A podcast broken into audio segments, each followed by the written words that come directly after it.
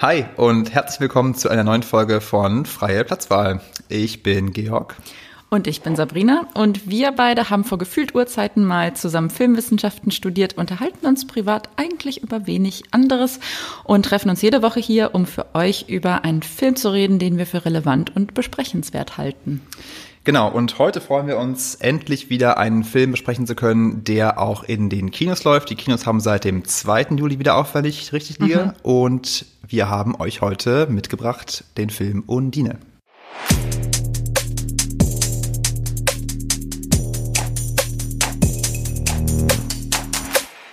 Ja, Undine, der neue Film von Christian Petzold, ähm, in den Hauptrollen Franz Rogowski und Paula Beer, lief auf der Berlinale schon. Ich habe ihn auch auf der Berlinale gesehen ähm, und wurde dann verschoben aufgrund der bekannten Situation und läuft jetzt eben als einer der wenigen Filme wieder äh, im Kino. Und du hast ihn, glaube ich, gestern gesehen, richtig? Ich habe ihn gestern Abend gesehen, tatsächlich. Ähm, das heißt, bei mir ist er vielleicht etwas präsenter als bei dir, denn die Berlinale ist ja jetzt auch schon wieder Krass, es ist einfach das halbe Jahr vorbei. Die Berlinale war im Februar, ne? Genau. Wahnsinn. Okay, bei dir ist es also schon ein paar Monate her. Ich habe ihn gestern Abend geguckt und ich bin tatsächlich ganz verzaubert gewesen. Allein, also von diesem Kinoabend einfach, weil es jetzt das erste Mal nach so langer Zeit war, ähm, dass man sich wieder in einen dunklen Kinosaal setzt und dann war ich noch dazu in einem sehr, sehr schönen äh, Saal und in einem sehr schönen Kino, nämlich im Delphi Filmtheater. Ah, im alten? Genau, genau im alten. Also nicht im Delphi Lux, sondern im äh, Delphi, was ja da direkt äh, auch um die Ecke ist, aber ähm, ja auch nochmal eine sehr besondere Filmatmosphäre wirklich bereithält. Ähm, mit den, äh, mit den samtigen Sesseln und auch dem oberen Rang. Also ich saß auch nicht im Parkett, sondern das erste Mal diesmal da oben. Und das war irgendwie, ich weiß nicht, das ist, glaube ich, schon immer eine besondere Experience, aber es war natürlich, es war gestern Abend nochmal besonders äh, eindrucksvoll, einfach weil ich so lange nicht mehr, ich bin auch so lange nicht mehr wirklich ausgegangen, mhm. ne, dass man sich so abends was vornimmt und dann äh, und Tickets hat und dann dahin geht. Es war natürlich auch eingeschränkt. Ne? Also man hatte um sich herum immer zwei Sitzplätze frei. Die, man musste auch vorher, obwohl ja die York-Kinos normalerweise äh, freie Platzwahl haben, musste man halt vorher schon die Plätze buchen. Man musste, ne, man saß da mit Maske, man durfte die Maske abnehmen während des Films, aber war ansonsten Aha, okay. überall mit Maske unterwegs. Ja. Also das heißt nicht ganz so freie Platzwahl. Nicht ganz so freie Platz. ja, genau. Ähm, aber ja, es war eine insgesamt irgendwie total schöne, wie magische Experience, was sicherlich auch mit dem Film zu tun hatte, aber da kommen wir ja dann gleich hin. Okay, war es dann aber ausverkauft in Anführungszeichen? Oh, das ist schwer zu sagen. Ich würde behaupten, nein. Es, aber das ist schwer einzuschätzen mittlerweile, mhm. ne? Wie viele Leute, weil es wirkt alles immer leer, auch wenn es ausverkauft ist. Und fühlte sich dadurch der Film anders an, dass es sozusagen kein voller Kinosaal war? Also das finde ich gerade interessant.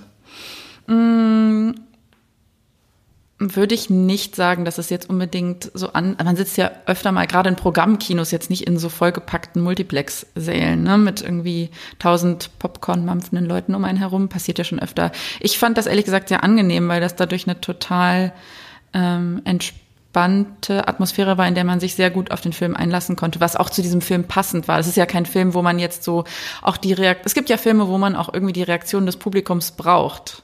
Ne? Also ich finde zum Beispiel bei Horrorfilmen, wenn man irgendwie die Anspannung der Leute um einen rumspürt oder auch Klar. bei Komödien, wo das Lachen der anderen irgendwie den Film auch nochmal upgraden kann. Mm, das war jetzt hier nicht der Fall. Es ist ja ein sehr, sehr ruhig erzählter Film, der sozusagen, wo die Reaktionen des, des Publikums ähm, keine Rolle spielen, würde ich mal behaupten. Mhm. Mir fällt auch gerade ein, ähm, weißt du, was cool wäre, wenn wir, das habe ich gestern Abend eben gedacht, als ich im Delphi-Filmpalast war. Da habe ich gedacht, wäre das nicht cool, vielleicht etwas ausschließend für alle, die nicht aus Berlin kommen. Aber eigentlich könnte auch man auch mal eine Folge zu unseren Lieblingskinos machen. Mhm. Weil ich echt dachte, man mag so viele verschiedene, ganz unterschiedliche Kinos so gerne. Ja könnte eventuell auch mal eine Folge wert sein. Ja, auf jeden Fall. Ich glaube, da müssen noch alle Nicht-Berliner dann einfach durch. Weil wir darauf so große Lust haben. Wobei ich ja auch in Köln ähm, sehr, also sehr gerne ins Kino gegangen bin früher. Ja, jetzt machen wir, glaube ich, Vielleicht ist es dann gar nicht nur genau. Berlin. Gut, aber jetzt erstmal, aber jetzt zu Undine. Ähm, worum geht's in Undine? es ist erstmal ein, es basiert ja erstmal auf einem romantischen Mythos, ne? Also der auf einer Sagengestalt der Undine, aber ins, in die Jetztzeit versetzt und ins Berlin von heute. Ne? Und in dem, im Zentrum steht die Figur von Paula Beer, Undine, die promovierte Historikerin ist und äh, in der, ich glaube, Senatsverwaltung für Stadtentwicklung und Umwelt oder sowas, ähm, ja, hauptsächlich Vorträge hält, ähm, eben zur, zum Stadtbild von Berlin und zur Historie von Berlin. Habe ich das so zusammen, gut zusammengefasst? Gut, und dann gibt's die Ja, genau. Liebesgeschichten. Dann, naja, ja, dann, äh, also sie, zu Beginn sieht man sie, ähm, wie sie von ihrem Freund verlassen wird, ähm, in einem Café neben dem äh, Humboldt-Forum, glaube ich, äh, oder in der Nähe auf jeden Fall in, in Berlin-Mitte und ähm, lernt kurz darauf ähm, in einer schicksalshaften Begegnung äh, Christoph kennen. Christoph ist Industrietaucher, Gespielt von Franz Rogowski. gespielt von Franz Rogowski. Und äh, es entspinnt sich einfach eine, eine märchenhafte Liebesgeschichte, möchte ich mal sagen. Ja, ja, genau. Und ich finde auch, dass die Liebesgeschichte zwischen den beiden und die beiden als Paar, Paula Bär und Franz Rogowski, sehr gut funktionieren. Das vielleicht schon mal vorweg. Ähm, das hat mir total gut gefallen. Ich finde, die beiden arbeiten irgendwie gut zusammen, funktionieren gut miteinander, haben ja auch schon mal zusammen gespielt in Transit, ne? Und äh, haben mir da auch schon sehr gut gefallen. Also die scheinen auch ein eingespieltes Team zu sein. Ähm, auch mit äh, von Christian Petzold, ne? Ja, genau. Also ich dachte auch wahrscheinlich der eine oder andere wird jetzt denken, Christian Petzold, Paula Beer, Franz Rogowski, das gab es auch schon mal. Genau, das gab es eben in Transit schon mal. Und das Interessante finde ich, oder woran ich sofort dachte, ist, was der Transit macht. Das ist ja eine Verfilmung von Anna Segers. Ähm, der Film macht ja etwas sehr ähnliches, Transit, denn auch er nimmt einen historischen Stoff, in dem Fall von Anna Segers. Es geht um eine Geschichte, ähm, dass ein Liebespaar auf der Flucht ist letztlich ähm, und im Transit in Marseille darauf wartet, ins Exil fliehen zu können. Und nimmt diesen Stoff, erzählt ihn aber in der Jetztzeit. Und genau das gleiche macht äh, Undine auch.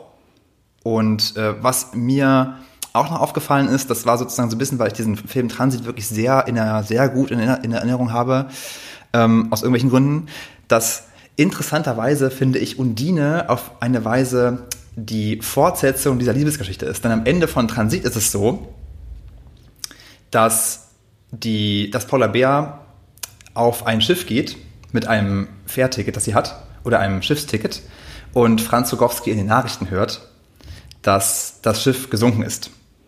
Ach krass. Und in Undine ist sozusagen sie diejenige, die als Fabelwesen aus dem Wasser emporsteigt und er ist Industrietaucher. Taucher. Man sagen könnte, er ist irgendwie auf der Suche nach ihr. Also ich finde das sozusagen eine sehr organische Verbindung von zwei Filmen, die Christian Petzold bestimmt, ich sag mal, relativ High Concept auch so angelegt haben wird. Ja, und ähm, was mir gerade einfällt, ich habe gelesen, dass ähm, Undine auch sozusagen, dass der Auftakt ist von einer Reihe von, glaube ich, glaube einer Trilogie von Filmen, die auf ähm, diesen mythischen Wesen basiert. Ah, okay. Aber jetzt, wo ich mich gerade, nee, aber das wird schon, damit wird nicht Transit gemeint gewesen sein. Ne? Das war, aber auch da ist sozusagen die Verbindung Nicht da. ganz so mythisch. Ja, nicht ganz so mythisch. genau. Ähm, Aber das macht Christian Petzold ja sehr gerne, dass er auch mit, wie viele Regisseure, mit Schauspielern zusammenarbeitet und das über eine längere Dauer. Er hat viel mit Nina Host zusammengearbeitet, äh, in Barbara zum Beispiel, oder auch andere Stoffe verfilmt mit ihr. Und auch dort, ähm, wenn ich mich recht erinnere, gibt's ähm, auf bestimmten Erzählebenen Verbindungen zwischen den Filmen, wenn man sie dann finden möchte. Ja, er hat auch, ich meine, du hast jetzt Nina Hoss erwähnt. Ich glaube, der hat wahnsinnig Filme, viele Filme mit Nina Hoss erwähnt und er hat, jetzt auch schon eben eine Reihe von Filmen mit Paula Bär gedreht und er erzählt eben auch, äh, er hat eine Vorliebe auch für die Erzählperspektive einer oder für die Geschichten von Frauen. Ja, auf Ja, jeden er Fall. stellt oft äh, Frauen in den Mittelpunkt seiner Erzählungen. Ja, aber zurück zu Undine. Wie hat dir denn der Film gefallen? Du hattest ihn ja auch äh, letztlich vorgeschlagen. Genau. Ähm, ich muss sagen, okay, ich, ich pausiere schon sehr lange. Ich bin sehr zwiegespalten. Einerseits finde ich den Film handwerklich erstmal sehr gut gemacht. Ich finde, dass es dem Film sehr gut gelingt, diesen mythischen Stoff in die Jetztzeit zu transformieren. Ich finde, es ist sehr behutsam gemacht. Also es gibt sozusagen so, oder das, die Transformation zeigt sich so in kleinen Dingen. Es gibt sozusagen diese, ähm, äh, ich finde, es ist irgendwie sehr elegant, dass eine sehr alte Figur, die Undine, ist halt dann gespielt von Paula Bär, sie ist eine Historikerin. Ähm, das Ganze findet in Berlin statt, eine Stadt, die irgendwie so alt und neu ganz stark verbindet. Das macht auch sie in ihrer Funktion als ähm, äh, ähm, Historikerin, die über das Humboldt-Forum eben spricht, also den Neubau des Schlosses zum Beispiel. Ähm, Berlin ist auf Sumpfland gebaut, also sozusagen auch ein ausgetrockneter Sumpf, hat irgendwie auch mit Wasser eine Verbindung. Ich finde sozusagen, das sind so Details, das ist sozusagen sehr, sehr elegant, sehr subtil äh, und sehr passend äh, erzählt und auch handwerklich und schauspielerisch ist der Film wirklich, finde ich, ganz hervorragend. Also du hattest gesagt, dass du die ähm, Zusammenarbeit äh, oder das Zusammenwirken von Franz Zukowski und Paula Bär sehr gerne mochtest. Das ging mir ganz genauso. Ähm, ich finde, die Figuren sind schön erzählt. Der Film hat, äh, hat so ein, traut sich irgendwie, traut sich Ruhe, traut sich mhm. sozusagen eine gewisse Elegie. Ähm, ich finde auch, dass die Unterwasserszenen, die es dann gibt im Verlauf des Films, ähm, eine wahnsinnige Schönheit haben ähm, und äh, einen tatsächlich verzaubern. Also das, das ist erstmal das, was ich dem Film zugute halten würde. Würdest du da mitgehen? total, also total. Ich finde, der Film oder die Erzählung bewegt sich oder befindet sich eigentlich die ganze Zeit in so einem Schwebezustand zwischen Realität und Mythos. Und ich glaube, dass so eine Gratwanderung auch ganz schön in die Hose gehen kann, weil ja doch ähm, da sehr sozusagen so diese diese romantischen sagen, sind ja dann oft sehr extrem, ne? Also und haben nichts mit der Realität zu tun und und haben irgendwie mit Flüchen zu tun und mit übernatürlichen Dingen, die sich nur sehr schwer in die Jetztzeit dann übertragen lassen. Also warum muss sozusagen sie, ähm, wenn sie betrogen wird, ihren ähm, Mann töten? Das hat ja nichts mit so unserem Everyday Life zu tun. ähm, und trotzdem wird, das wird ja so da, dabei belassen. Das wird ja nicht in, eigentlich nicht so richtig abgeschwächt. Ne? Also dieser, diese Grundstruktur des Mythos bleibt erhalten und trotzdem funktioniert es auch in der Jetztzeit. Also da stimme ich dir total zu. Ja, und auf der anderen Seite ähm, fand ich gerade auch in der Vorbereitung auf den Film ähm, letztlich die Undine total problematisch, was so die Anlage der Frauenfigur betrifft oder auch die Darstellung der Frau. Also das macht der Christian Petzold auch, auch schon mehrfach. Und ich, ich finde, letztlich muss man sich die Frage stellen, warum gibt es, warum macht man in diesem Jahr, in dieser Zeit einen solchen Film? Warum nimmt man einen mythischen Stoff einer sehr klassisch angelegten Frauen, also einer, einer Frauenfigur, die wie eine Sirene eine Gefahr ist für die Männer, mhm. was ich irgendwie gefährlich finde als Bild, ähm, und warum erzählt man das? Und ich finde, dass der Film zwar oft versucht zu brechen mit dieser klassischen Sagenerzählung, so wie ich sie auch nochmal nachgelesen habe, aber letztlich bleibt die Undine eine Figur, die total überhöht die Frau darstellt, als ein, ich sag mal, magisches Wesen, das der Mann nie verstehen wird, weil Frauen ja so sind, wie sie sind. Und das hat mich ganz doll irritiert. Das muss ich wirklich sagen. Ja, total interessant, dass du das sagst, weil ich glaube auch, es stimmt, es wurde versucht, hier mit dem, mit dem Klischee und auch sozusagen mit dem Originalstoff zu brechen und da einen modernen Twist reinzubringen. Ähm, soweit ich weiß, eben geht ja der Mythos so, dass äh, Undine den Mann, der sie betrügt, töten muss, um dann zurück irgendwie ins Meer zu kehren. Und ähm, hier sozusagen weigert sich eigentlich Undine diesem, sich ihrem Schicksal zu beugen und ähm, einer neuen Liebe eben nachzugehen. Und das ist auf eine Art eigentlich der Versuch, letztlich eine selbstbestimmte Undine zu zeigen.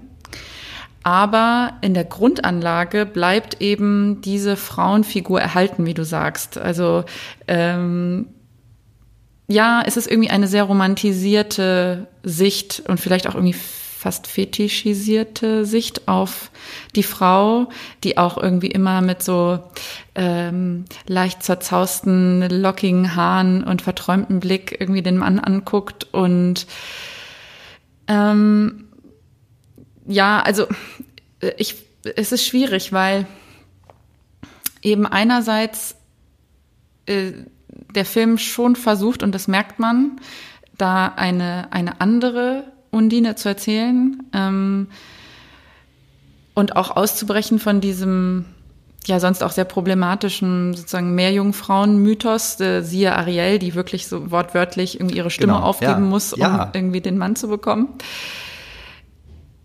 Aber interessant, dass du sagst, ähm, das ist nicht gelungen. Also warum überhaupt diesen Stoff nehmen? Ja, also ich finde, die Frage, die Frage bleibt halt. Die Frage bleibt.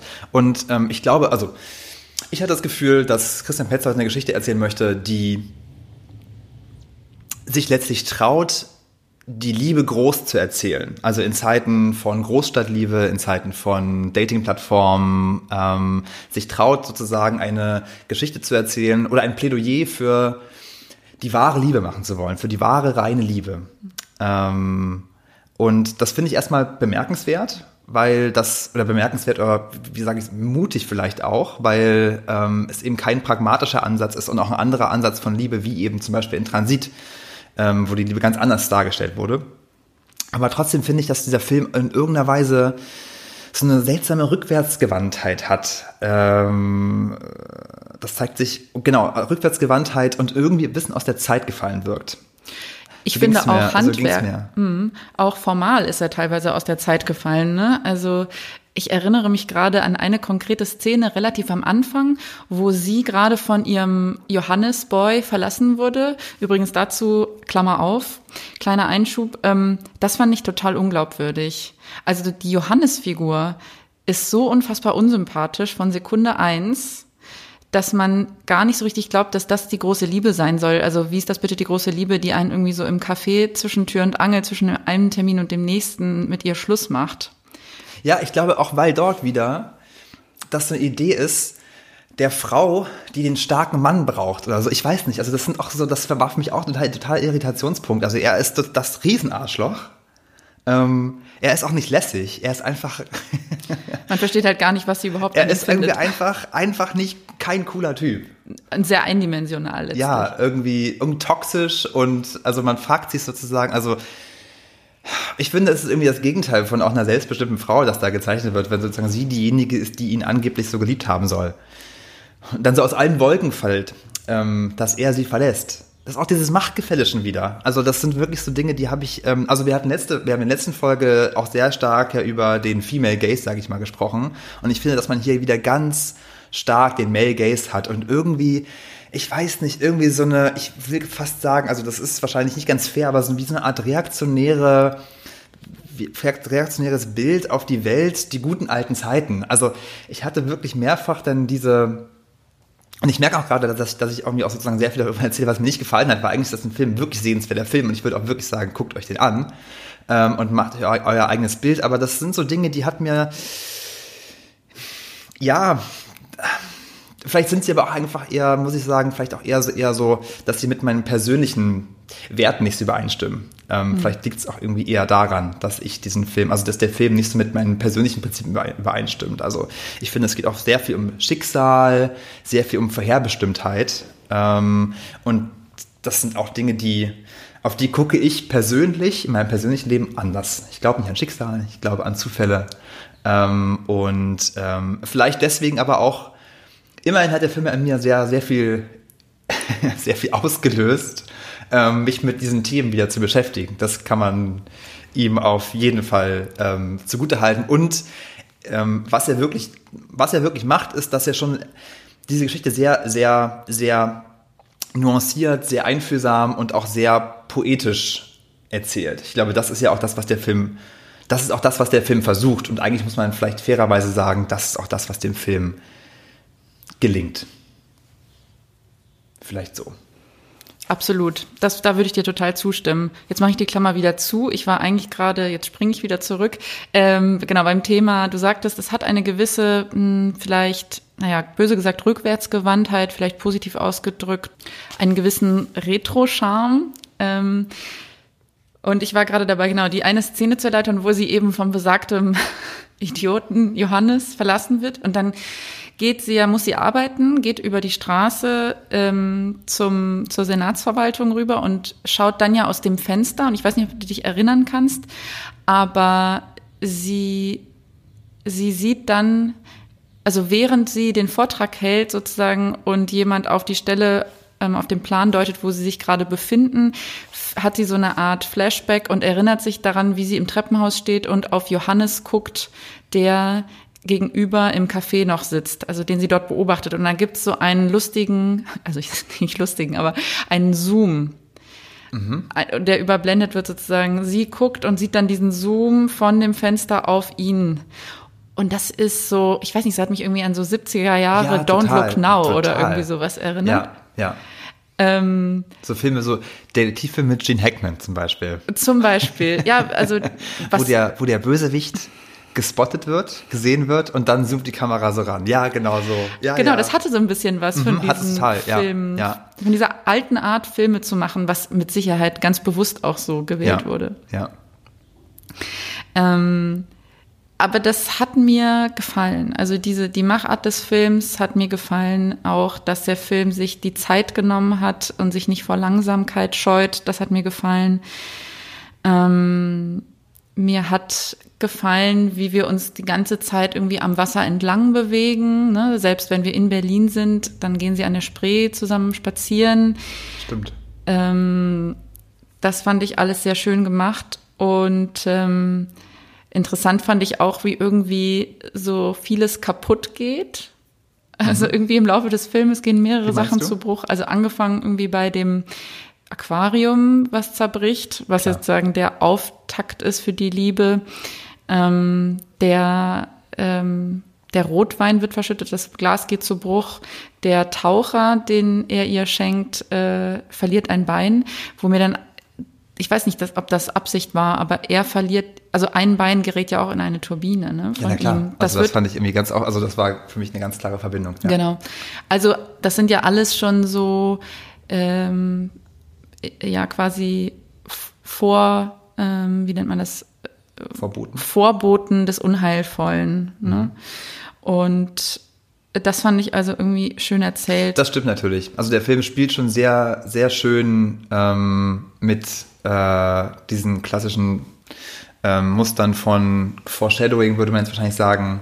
Ähm, und metaphorisch ist ja schon sehr stark erzählt. Ja. Das stimmt auch. Ich würde nur, genau, insgesamt ähm, ist er mir, glaube ich, persönlich einfach ein bisschen zu verträumt.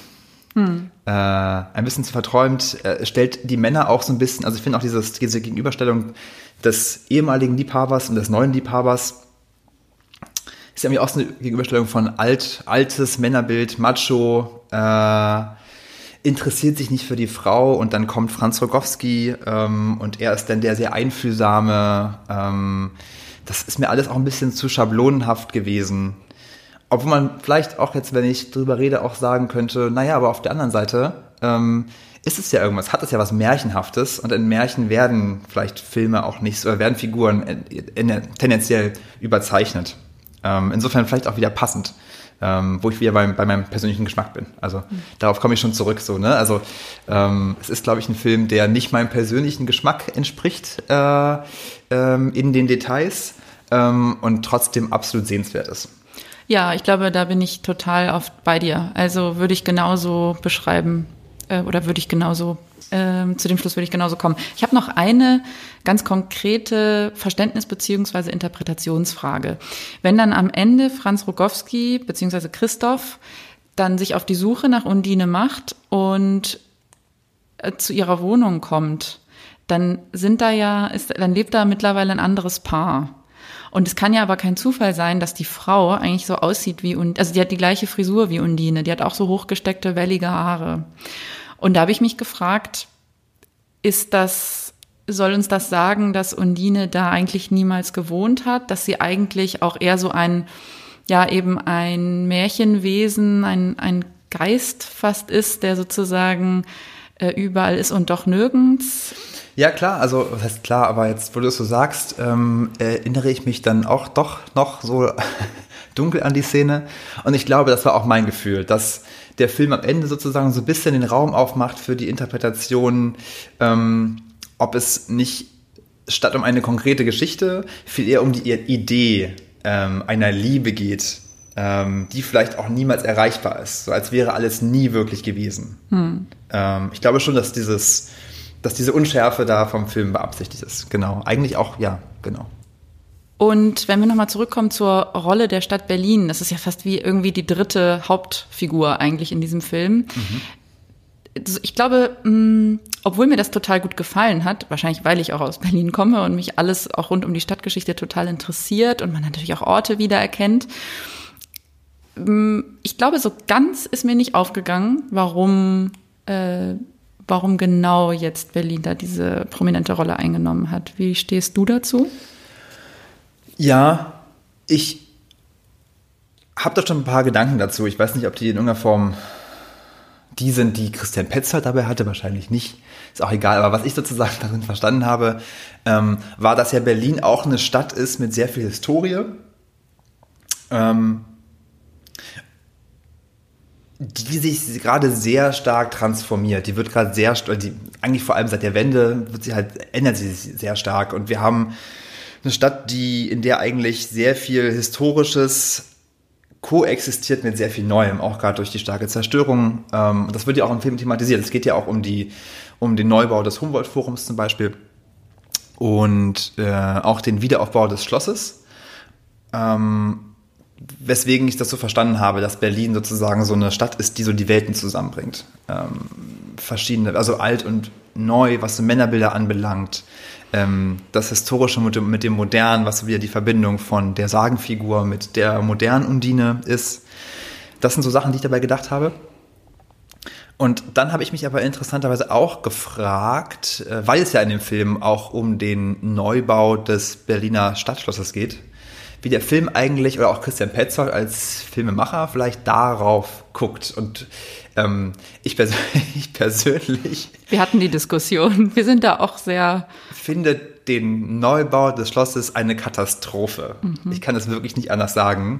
Ähm, egal wie schön dieser Bau ist und wie sehr er sich vielleicht städtebaulich in ein altes Berlin einfügt, habe ich dazu ganz, eine ganz klare Haltung. Ich glaube, das ist jetzt aus dem Exkurs, den kann man heute nur kann man nur erwähnen. Mhm. Ähm, und mein Gefühl war so ein bisschen, und vielleicht ist auch da, dadurch die Meinung von mir auf diesen Film geprägt, dass ich so das Gefühl hatte, hm, ja, ich glaube, Christian Petzold ist auch eher jemand, der das mag, dass dieses Schloss wieder aufgebaut wird. Und das war. Das, das wird auf jeden Fall, der Film nimmt da auf jeden Fall eher eine sehr wohlwollende ja, Position weil es um so eine Romantisierung geht und sozusagen, das ist halt was Altes, was wahrscheinlich sozusagen erstmal auch fürs Auge gefälliger ist als etwas Neues. Naja, ja, ich kenne deine Abneigung. genau. Und ähm, daher kommt vielleicht auch sozusagen so meine Haltung, äh, meine etwas kritische Haltung zu gewissen Themen, die der Film irgendwie auch thematisiert. Ja, also man kann definitiv, glaube ich, sagen, dass der Film, naja, wenn nicht reaktionär, dann zumindest sozusagen der äh, den alten Zeiten oder der Vergangenheit ähm, gut gesinnt ist. Was man ja auch nicht jemandem verdenken kann, der nochmal 20 Jahre verstehen. älter ist. Ne? Ähm, wir, so natürlich ähm, schaut man vielleicht auch auf eine Art irgendwie mit einem verklärten Blick auf damals. Ähm, und es fällt einem vielleicht auch schwerer oder vielleicht möchte man das auch gar nicht. Vielleicht ist es auch eine bewusste Entscheidung, sich dann nicht ganz so stark mit dem Jetzt und dem Hyperprogressiven auseinanderzusetzen. Ja. Ich glaube, das können wir erstmal so stehen lassen und zusammenfassend sagen, dass es dann wieder eben eine hochindividuelle Entscheidung ist, wie, wie man das selber findet, ähm, dass der Film an sich aber definitiv sehenswert ist. Auf jeden Fall. Und äh, da sind wir auch schon wieder bei der Snacktime angekommen. Und wie ich am Anfang schon anmoderierte, war ich gestern im Kino. Dementsprechend habe ich den Filmsnack an der Kasse gekauft. Äh, das Delphi hat im Übrigen auch ein paar ganz gute Filmsnacks. Wirklich? Ja. Ich war da aber auch mal und da, vielleicht hatte da nicht alles auf. Gut, also ich glaube für Popcorn-Liebhaber, ich bin ja so mäßiger Popcorn-Esser im Kino. Ja. Ähm, weiß ich jetzt gerade gar nicht, ob sie das da hatten, aber sie hatten äh, diese, ich weiß jetzt nicht, wie der, wie der Markenname war, aber sie hatten diese sehr leckeren Chips, die es in verschiedenen Geschmacksrichtungen gibt, in so kleinen sieben Gramm Tüten gefühlt. Ja. Aber es gab sie mit Salt und Vinegar, also und ich liebe ja Essigchips. Sie waren nicht ganz essighaltig genug für meinen Geschmack, weil sie müssen einem im Grunde den Gaumen und das Zahnfleisch wegätzen. So sauer müssen sie sein. Das war also nicht ganz so dem Grad, wie ich ihn mir gewünscht hatte. Ähm, Aber das war halt ganz nice. Also so Salt and Vinegar Chips sind auf jeden Fall auch so einer meiner Highlight-Film-Snacks. Und traut man, ich, ich traue mich bei, bei Chips irgendwie nie so richtig, nicht so richtig laut zu essen im Kino. Na gut, die sind natürlich schon weg, bevor der Film angefangen ah, ja. hat. Hm, Das ist klar. Klassiker, ja. Ja, insofern ein Hoch auf ähm, sich Filmsnacks an der Kinokasse kaufen und dafür irgendwie 10 Euro zu viel hinblättern. ähm, ja, kann man machen. ja, damit sind wir am Ende angekommen. Und ähm, wir freuen uns über euer Feedback. Wenn euch der Podcast gefällt, dann bitte ratet uns doch wohlwollend in iTunes und wo auch immer das noch möglich ist. Und schreibt uns vor allem auch sehr, sehr, sehr gerne an äh, freiplatzwahlpodcast at gmail.com. Ganz genau. Wir sagen Tschüss und bis zum nächsten Mal. Ciao, ciao. Ciao.